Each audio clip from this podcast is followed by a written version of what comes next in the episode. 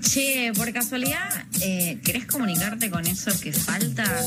¿Sabías que puedes hacerlo por WhatsApp? Mandando un mensajito al 11 67 10 37 58. 11 67 10 37 58. Anótalo bien. También puedes buscarlos por las redes sociales. Arroba eso que falta.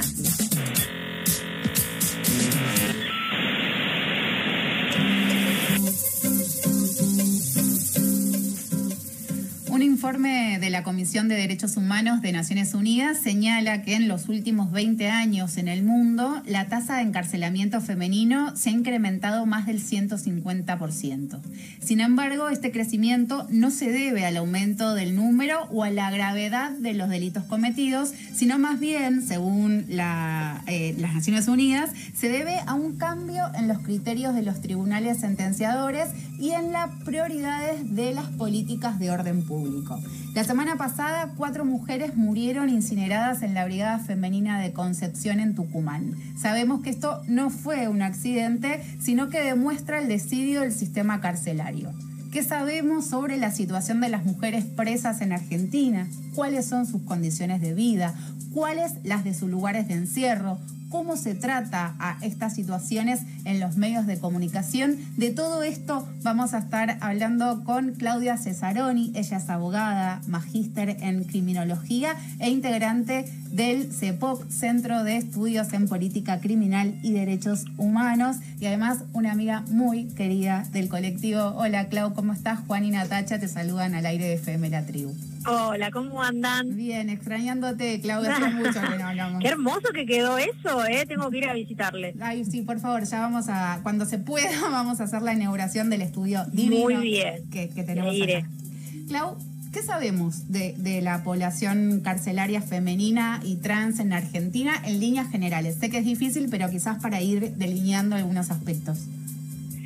Sí, eh, solemos decir que la cárcel es masculina, ¿no? Eh, eh, masculina y uno podría agregar machista, pensada para hombres. Y la verdad es que la inmensa mayoría de las personas que están alojadas en cárceles y comisarías son varones, ¿no? Digamos, a nivel, estaba mirando los datos de 2019, que son los últimos que tenemos, digamos, en, un sistema que se llama Sistema Nacional de Estadísticas de Ejecución de la Pena, que cualquiera puede revisar, están en internet.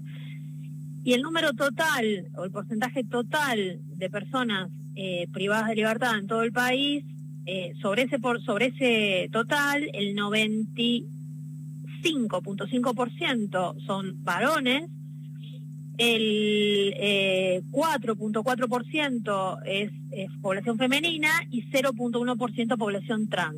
Mm. Entonces, por un lado uno podría decir, bueno, mejor que haya poca cantidad de mujeres y de población trans privada de libertad, ¿no? Digamos, uno eh, eh, preferentemente, uno prefiere que no estén privadas de libertad eh, porque sabe que van a padecer situaciones de abandono, de vulneración de derechos, que sufre toda la población privada de libertad, pero justamente en este caso el ser minorías hace que ciertas violaciones de sus derechos sean todavía más graves, por ejemplo, porque no hay eh, lugares de alojamiento donde puedan estar en condiciones dignas o cerca de su familia. Entonces, por ejemplo, las mujeres que están presas, y en la Argentina más o menos la mitad de las mujeres presas están por causas asociadas al pequeño narcotráfico, o sea, el pequeño tráfico de estupefacientes.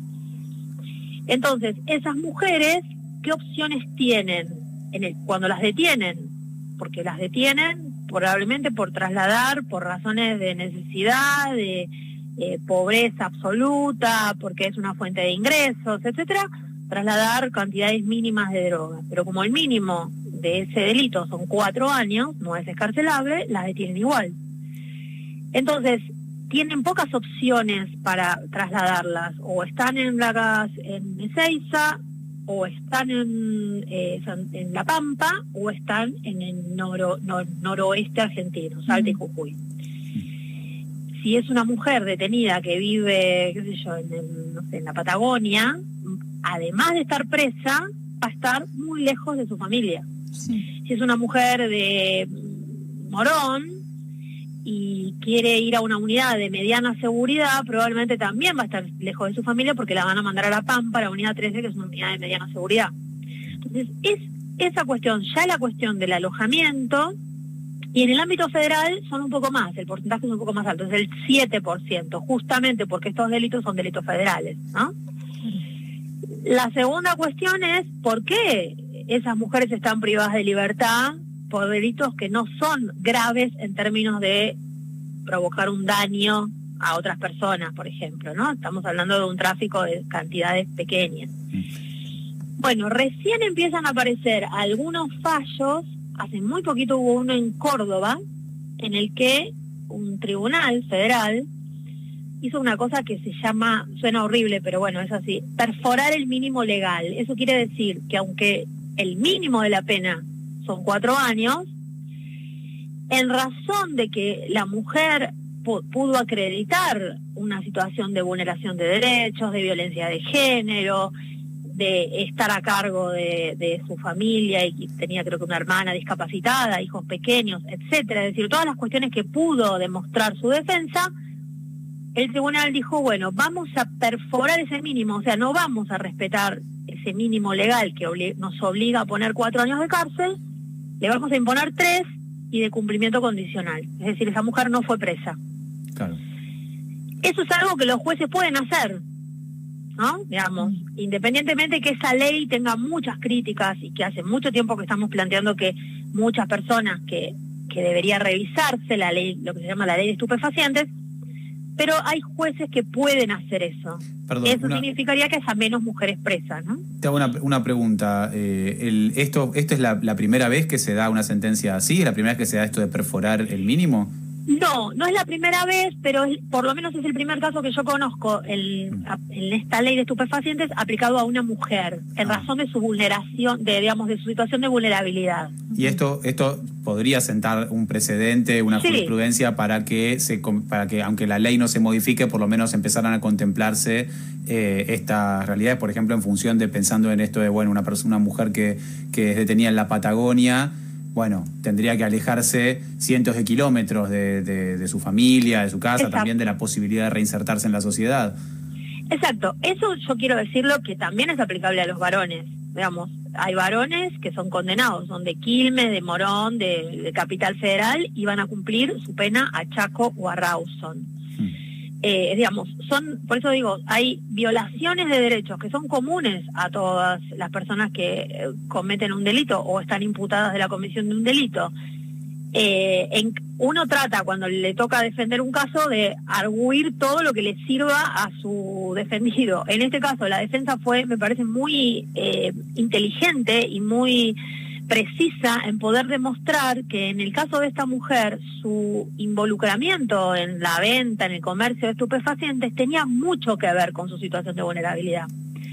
¿No? Y entonces, eh, en este caso resultó y el tribunal tomó en consideración eso y le impuso una pena que perfora el mínimo legal. Esto ha pasado en otros casos y creo que puede pasar en otros casos de mujeres y también no solo de mujeres. Yo, por ejemplo, lo acabo de pedir con, en un caso donde había una persona que eh, tenía tiene 18 años cuando cometió los delitos y ha, y una vida de, abandono y de situaciones muy difíciles y es un, un adolescente. Quiero decir, cualquier grupo que, que, o cualquier integrante de un grupo que esté particularmente atacado por situaciones de vulnerabilidad, ¿no? Y las mujeres, en el, para volver al, colectivo de las mujeres, en el ámbito penitenciario, por ser minoría, eh, y, mucho más la población trans, justamente viven en condiciones que, en lugares que están especialmente pensados para varones, en todos los sentidos, en cómo están construida la,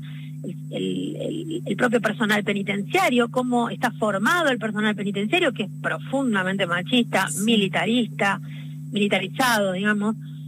Varones y mujeres del personal penitenciario, ¿no? Digo, esa formación los atraviesa a todos y a todas, y tratan de una manera bastante, digamos, violatoria de derechos eh, por igual.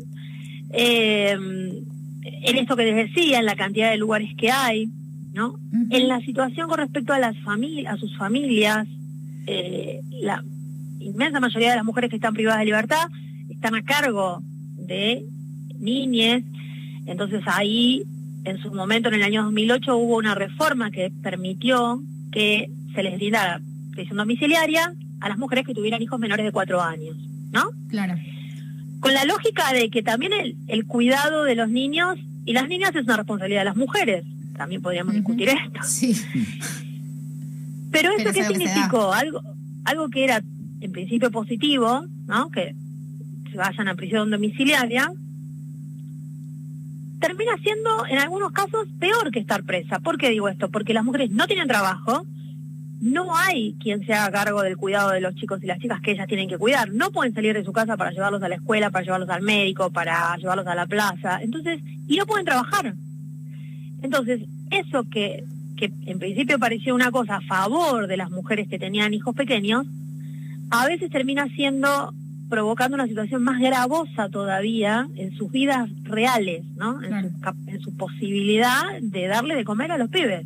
Clau, y perdóname que, te interrumpa, pero viste el caso que, pasó la semana pasada en, la brigada y se, se, hizo, digamos, como mucho hincapié en las condenas que tenían eh, estas, estas chicas eh, que estaban, digamos, eh, en situación de, encierro en lugares donde no deberían. Como si fuese algo así como un manual para principiantes. ¿Qué, ¿Qué, sería? ¿Que están sin condena o que están a disposición de la justicia federal? ¿Qué, ¿Cuál fue el problema de, eh, digamos, lo que sucedió en la brigada? Sí, estamos hablando del caso en que murieron quemadas vivas, cuatro pibas jovencísimas, veintipico de años, abrazadas, una situación horrenda que lamentablemente también se repite en la historia de nuestro país, mujeres, adolescentes, varones eh, que viven en lugares donde no deberían vivir. Las comisarías no son un lugar para alojar presos ni presas. Las comisarías son lugares donde vos podés, a lo sumo te pueden dejar horas eh, hasta que un juez ordena que te liberen o que te trasladen a un lugar pensado para encerrar gente. Todo esto lo estoy diciendo entre comillas, porque las cárceles, muchas de las cárceles también están en condiciones infrahumanas, pero las comisarías son lugares de paso, no deben, no, tienen condiciones para alojar gente. En ese lugar era una celda en la que estaban hacinadas en un, lugar pequeño, estas cuatro chicas, y pedían una cosa que suelen pedir los presos, que es el traslado a un lugar con condiciones un poco más, eh, estamos hablando de un lugar de 3x3 o 3x4, donde tienen que comer, cagar, eh, dormir, eh, vivir, o sea, es no se puede, no. No, no, no, es legal, no es constitucional, es inhumano. Cuando uno dice que no es constitucional, no quiere decir que la constitución diga está prohibido alojar gente en comisarías, pero la constitución sí dice en todos los tratados internacionales de derechos humanos que están en la constitución que hay que respetar la dignidad humana, que no, no está permitido imponer torturas ni vejámenes a las personas que están privadas de libertad, y vivir en esas condiciones ni respeta la dignidad humana y es una forma de imposición de tortura. La tortura no es nada más imponer la picana, es vivir en condiciones infrahumanas también, es una forma de tortura aplicada por el Estado. Sí, es, una, es una de estas cosas que además cuando aparecen, eh, cuando aparecen en los medios parece siempre que es una sorpresa y se repite una y otra y otra y otra vez. De hecho, hemos hablado, perdón, solo esto, o, hemos hablado, o yo todavía tenía mi programa, ya ni me acuerdo, en la tribu, que la comisaría séptima, la comisaría de, eh, de, Pergamino, la comisaría de Esteban Echeverría, o sea, tenemos una larga lista de cárceles y comisarías donde muere gente quemada viva. Entonces, el tipo de condena, algunas de esas chicas estaban condenadas. Yo tengo el dato de que una tenía, por ejemplo, un juicio abreviado por robarse una caja de tintura de un negocio. Un juicio abreviado es, bueno, listo, yo reconozco que cometí el delito, probablemente estaba en una cámara, no habría manera de defenderla, y me dan una pena un poco más corta que, o, por lo menos no tengo que esperar años para ir a juicio. ¿no? Mm. Entonces le habían impuesto tres años y, unos meses por, por ese tema al margen de la locura de... Tres años y unos meses le dieron por el robo de una casa. Sí, porque sería un robo agravado, yo no conozco el caso, simplemente la, la, causa. Un robo agravado, probablemente amenazó con un cuchillo a alguien o rompió algo, no lo sé. Pero el robo agravado tiene una pena mínima de cinco años. Y robo agravado puede ser porque ponerle son tres chicas este, o tres, tres personas que entran, eh, varones, chicas, lo que sea, que entran a un lugar y roban en grupo y amenazan con un cuchillo. Y eso es un robo agravado y tiene cinco años mínimo de pena. Claro. Entonces, eh, no importa tanto el... y, otras eran procesadas. Entonces, ¿por qué? Decía como, como una explicación sencilla. Porque una persona procesada es una persona que todavía la justicia no ha dicho si esa persona cometió o no cometió el delito. O sea, es jurídicamente inocente. No importa vos la viste salir corriendo que salía de una casa con un televisor sobre el hombro, ¿no? Decir, bueno, sí, se robó un televisor. No sé, hay que probarlo. Por eso lo estaba llevando a arreglar, qué sé yo, no sé. O sea, eso se prueba en un juicio.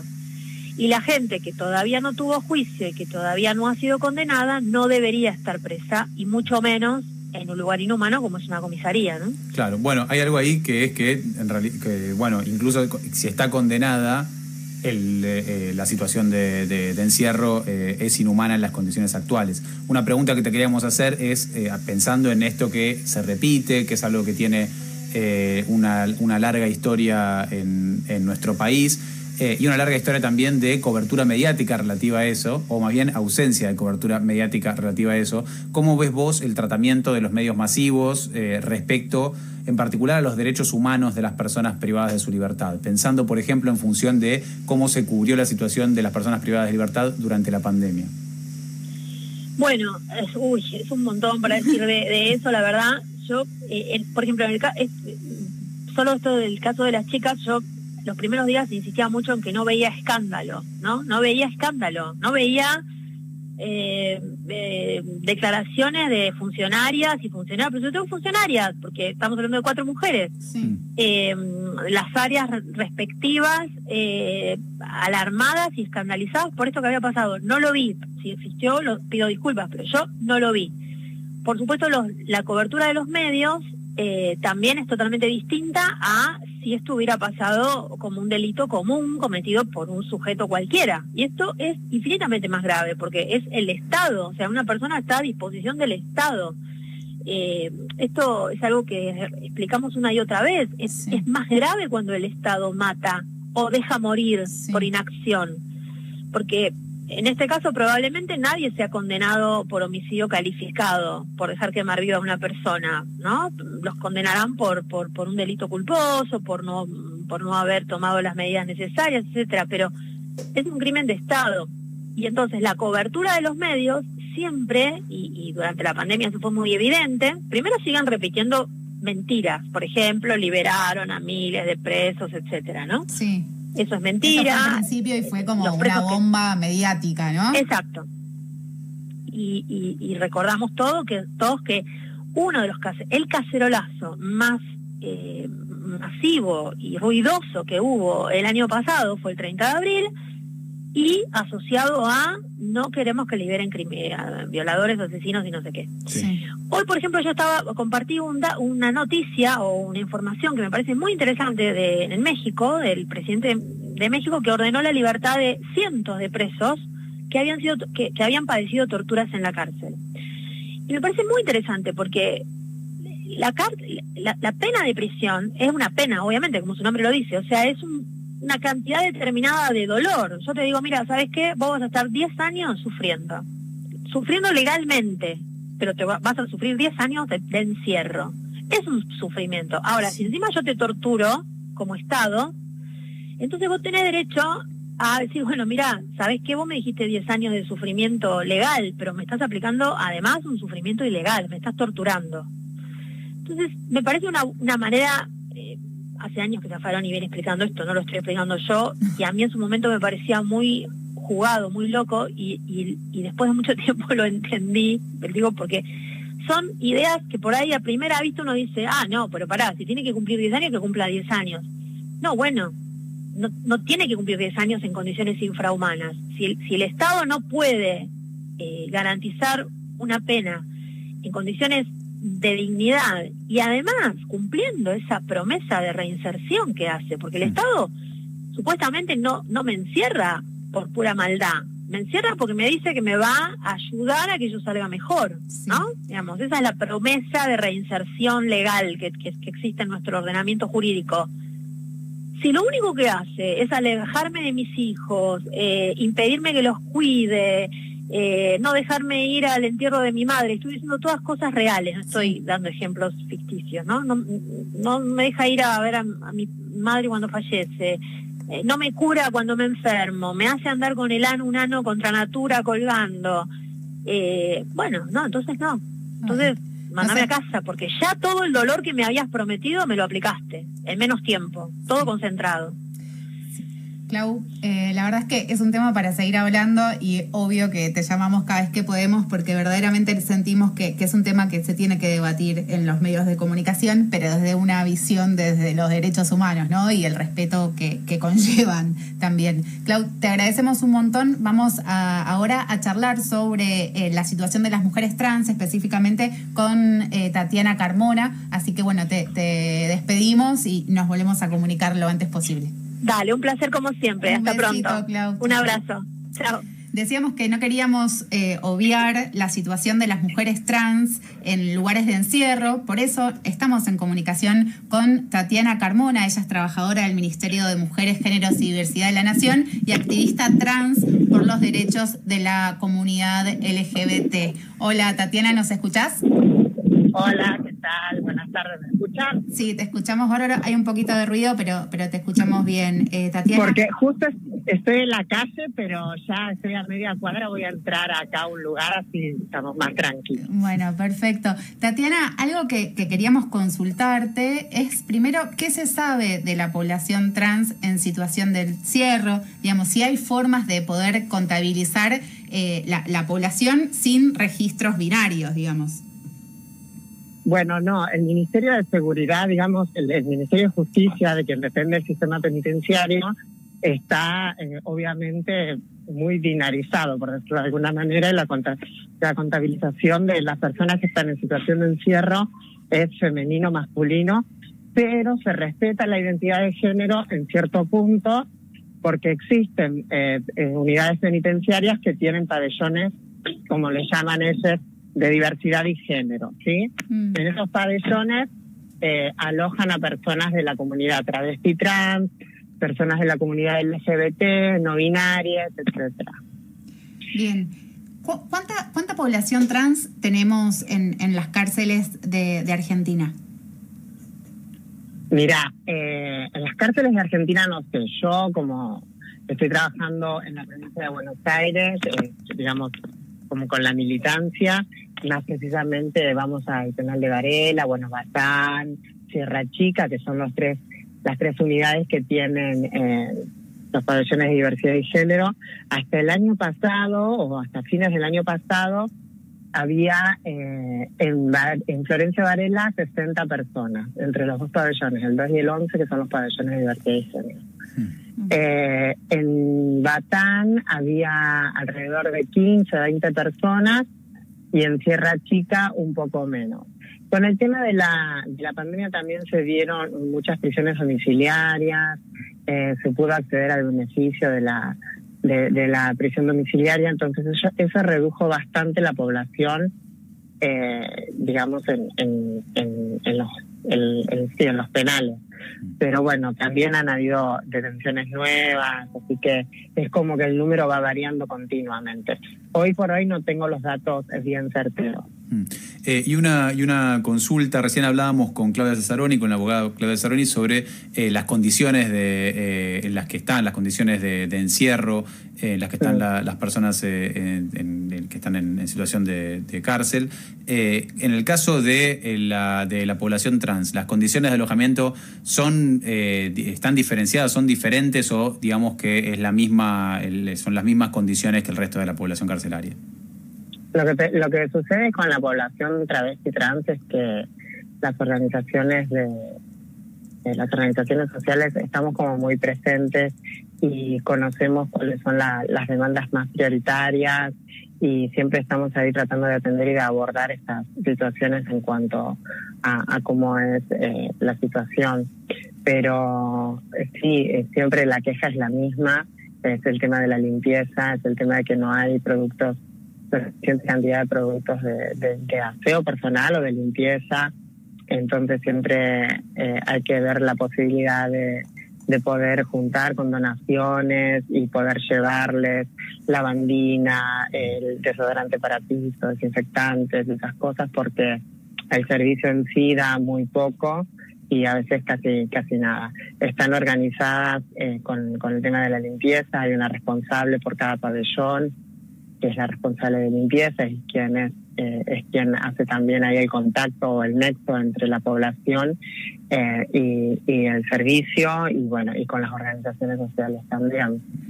Eh, después, por ejemplo, siempre la queja es las cucarachas, que hay millones de cucarachas. Eh, el tema de, la, de las ratas también, y en verano como que se complejiza todo mucho más. Claro.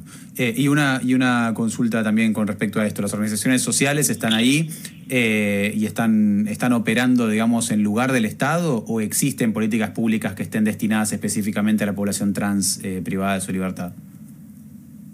No, no, no.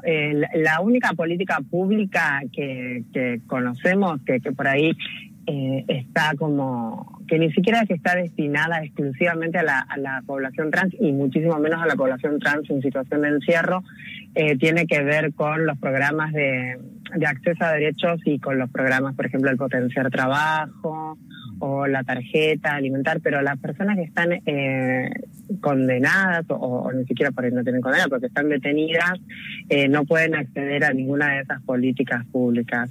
Por ahí eh, lo que hay es la posibilidad de finalizar los estudios, los estudios secundarios y poder acceder a cuestiones de, de salud, las, compañeras que están atravesando alguna problemática de salud o alguna enfermedad crónica que, que requiera tratamiento prolongado, bueno, ahí sí hay hay eh, como cierta atención, pero bueno, la verdad que no, no está todo lo, lo suficientemente aceitado ni se da lo, como, como se debería dar, ¿no? Tatiana, y si pensamos en qué es lo que falta, digamos, ¿qué política pública pensás que, que hace falta en este momento poder aplicar a, a la población trans eh, en, en, situación de encierro? ¿Qué, qué se te ocurre? Eh, y la verdad que en todos los ámbitos, tanto, por ejemplo, como te decía recién, en cuestiones de salud, en cuestiones de, de, de, del bienestar o, o, o, estas cuestiones que tienen que ver no con, con, la situación de hacinamiento en las que se, en las que están porque las celdas son muy pequeñas hay dos tres personas por celda está como bastante superpoblado eso.